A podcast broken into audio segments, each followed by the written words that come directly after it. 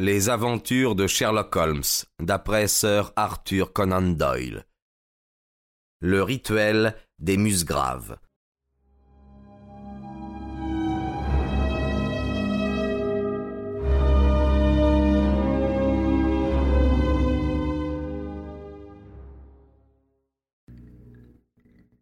On s'en était servi pour y emmagasiner du bois, mais les bûches, de toute évidence jetées auparavant en désordre partout sur le sol, avaient été empilées de chaque côté, de façon à laisser un espace libre au milieu.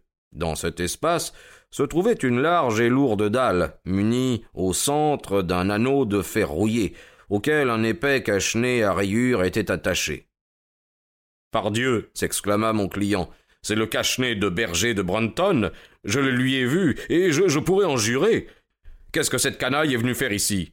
À ma demande, on fit venir deux agents de la police du comté pour qu'ils fussent présents, et je me suis alors efforcé de soulever la pierre en tirant sur le cache-nez. Je ne pus que la bouger légèrement, et ce ne fut qu'avec l'aide d'un des gants que je réussis enfin à la pousser sur un des côtés.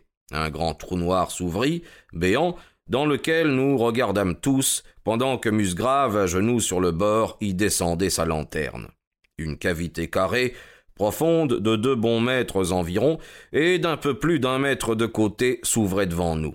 Il s'y trouvait une boîte en bois plate et cerclée de laiton, dont le couvercle à charnière était relevé. Dans la serrure était engagée cette curieuse clé ancienne. L'extérieur était couvert d'une épaisse couche de poussière. L'humidité et les vers avaient rongé le bois de sorte qu'une foule de champignons poussait au-dedans. Plusieurs disques de métal, sans doute de vieilles pièces de monnaie, comme ceux que j'ai là, traînaient au fond de la boîte, mais elles ne contenaient rien d'autre. À ce moment-là, toutefois, nous n'avons guère pensé à cette vieille boîte, car nos yeux étaient rivés sur une chose qu'on voyait accroupie tout à côté. C'était tassé sur ses cuisses le corps d'un homme, vêtu d'un complet noir, la tête affaissée sur le bord de la boîte, qu'il enserrait de ses deux bras. Cette position avait fait monter à son visage tout le sang qui ne circulait plus, et nul n'aurait pu reconnaître ses traits, déformés et cramoisis. Toutefois, la taille de l'homme, son costume, ses cheveux, suffirent pour montrer à mon client, quand nous eûmes redressé le corps, que c'était bien le sommelier disparu. Il était mort depuis quelques jours, mais il n'y avait sur sa personne ni blessure, ni meurtrissure, qui révéla comment était survenue cette fin terrible. Quand nous avons eu emporté son corps hors de la cave, nous nous sommes retrouvés en face d'un problème presque aussi formidable que celui par lequel nous avions commencé. J'avoue que jusque-là, Watson, j'avais été quelque peu déçu dans mes recherches. J'avais compté résoudre le mystère une fois que j'aurais trouvé l'endroit auquel le rituel faisait allusion, mais maintenant j'y étais, et je demeurais apparemment aussi éloigné que jamais de connaître ce secret que la famille avait caché avec tant de laborieuses précautions. Il est vrai que j'avais fait la lumière sur le sort de Brunton, mais il me fallait à présent découvrir comment le destin l'avait surpris et quel rôle avait joué en cette affaire la bonne qui avait disparu. Je me suis assis sur un tonnelet dans un coin et j'ai avec soin passé en revue toute l'affaire. Vous connaissez mes méthodes en ces cas-là, Watson. Je me mets à la place de l'homme, et après avoir estimé son intelligence, j'essaie d'imaginer comment j'aurais moi-même procédé dans les mêmes circonstances. Dans ce cas, la chose était simplifiée par l'intelligence de Brunton, qui était de premier ordre. Point n'était besoin donc de tenir compte de l'équation personnelle, comme l'ont appelé les astronomes. Il savait qu'il y avait quelque chose de précieux caché quelque part. Il avait localisé l'endroit, il avait constaté que la pierre qui couvrait cet endroit était trop lourde pour qu'un homme la soulevât sans aide. Qu'allait-il faire alors?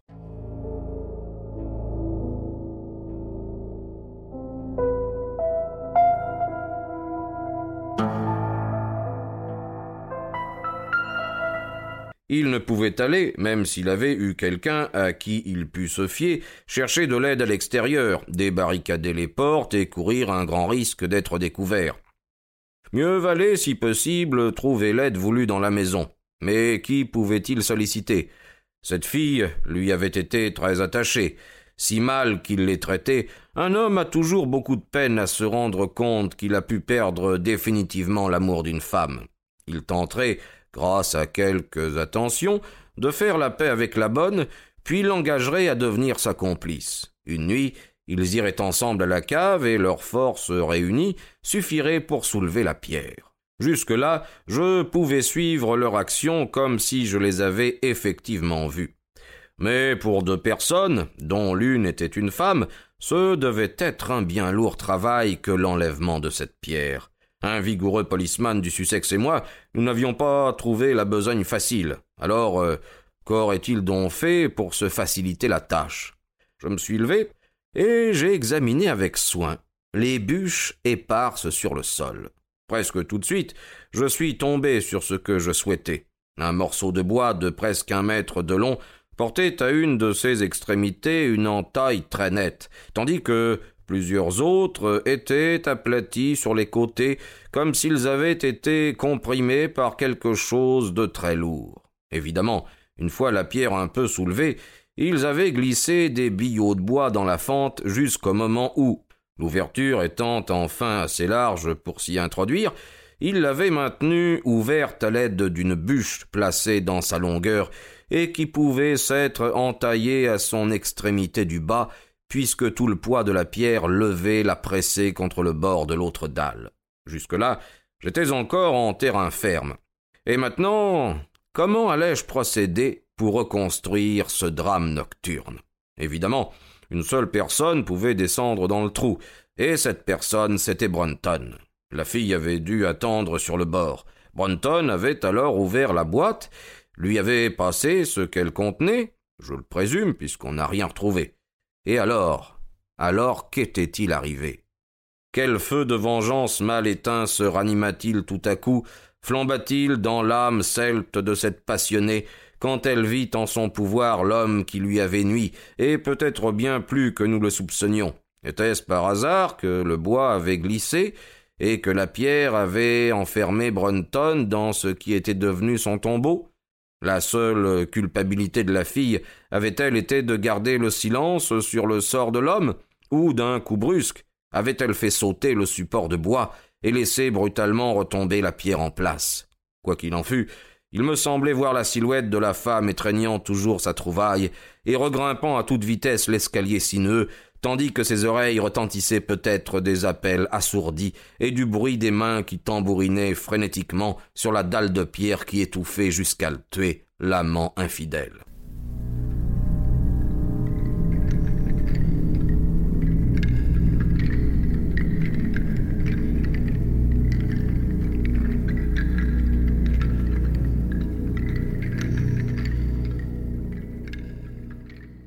C'était là le secret du visage blafard de cette fille, le secret de ses nerfs ébranlés, de son accès de rire hystérique du lendemain matin. Mais qu'y avait-il eu dans la boîte et qu'en avait-elle fait?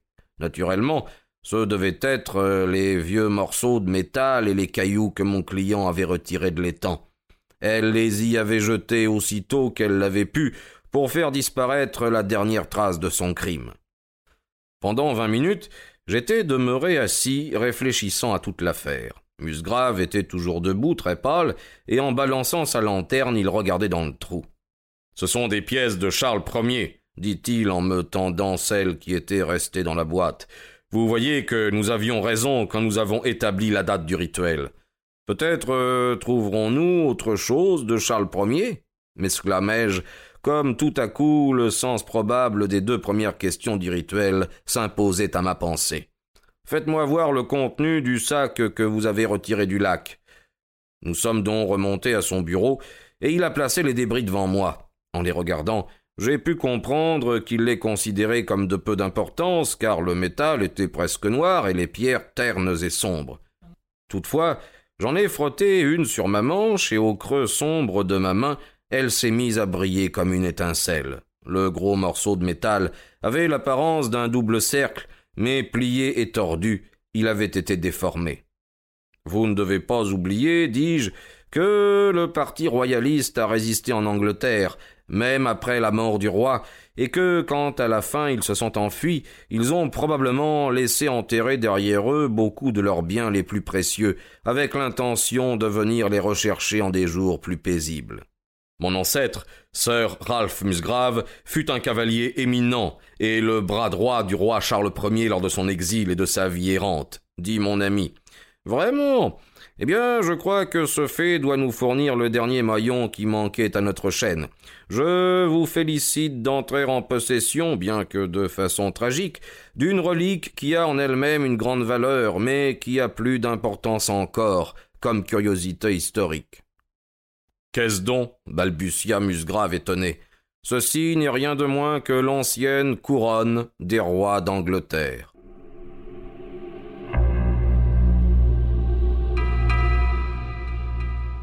La couronne? Exactement. Considérez ce que dit le rituel. Quelles sont les formules? À qui appartenait-elle À celui qui est parti? Cela se passait après l'exécution de Charles.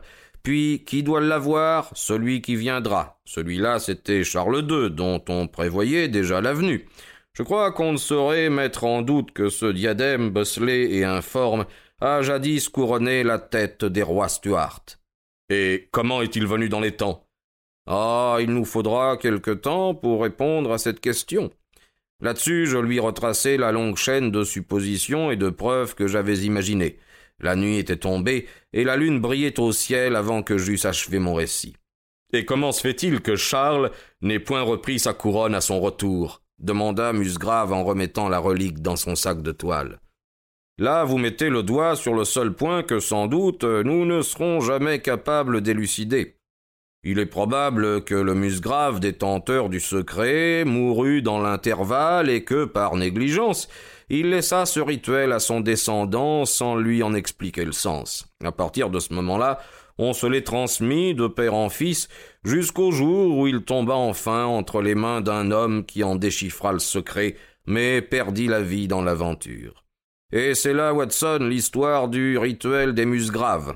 Ils ont la couronne là-bas, à Yolston, bien qu'ils aient eu quelques ennuis avec la loi et une forte somme à payer pour obtenir la permission de la garder. Je suis sûr que si vous veniez de ma part, il serait heureux de vous la montrer. Quant à la femme, on n'en a jamais entendu parler. Il est probable qu'elle a quitté l'Angleterre et que, en portant le souvenir de son crime, elle s'en est allée en quelque pays par-delà les mers.